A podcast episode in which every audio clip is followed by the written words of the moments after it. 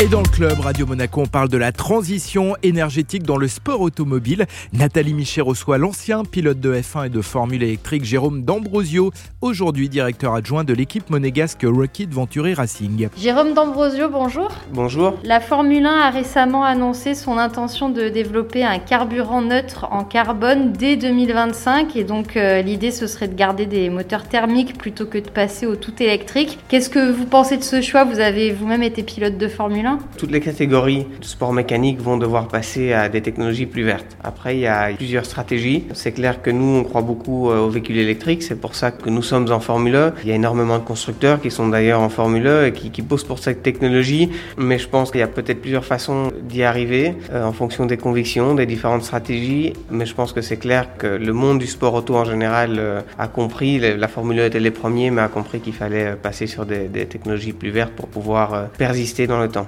Au sein du sport automobile, la Formule I, c'est euh, vraiment l'exception, donc pas seulement pour la motorisation 100% euh, électrique, mais aussi euh, pour la politique qui est mise en place pour limiter l'impact environnemental du championnat.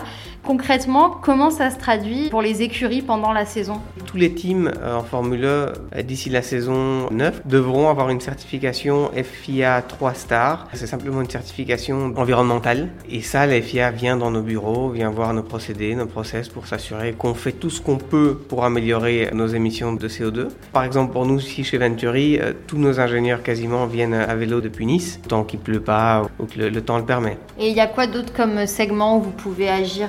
Il y, a, il y, a, plusieurs segments, forcément. L'utilisation de papier, l'utilisation d'eau, le recyclage, la lumière, euh, limiter les, les, voyages en avion quand c'est possible. Et aussi, euh, il y a un système de recyclage des batteries, n'est-ce pas? Et aussi une limitation au niveau des pneus qu'on peut utiliser. Ça, c'est pas dans les mains des teams, c'est dans les mains du championnat, où c'est eux après qui vont gérer l'après-vie de la batterie. La batterie, il faut savoir qu'elle dure 4 ans, Formule E. Est-ce que vous avez l'impression que l'image de la Formule E a changé, enfin, du point de vue de cet engagement en faveur de l'environnement? Est-ce que ce qui pouvait paraître peut-être au, tout début comme un peu euh, folklorique devient quelque chose de sérieux pour tout le sport automobile? Depuis quelques années maintenant, je pense que c'est vraiment un, un, sujet de discussion. La Formule E était, je pense, un peu avant son temps par rapport à ça.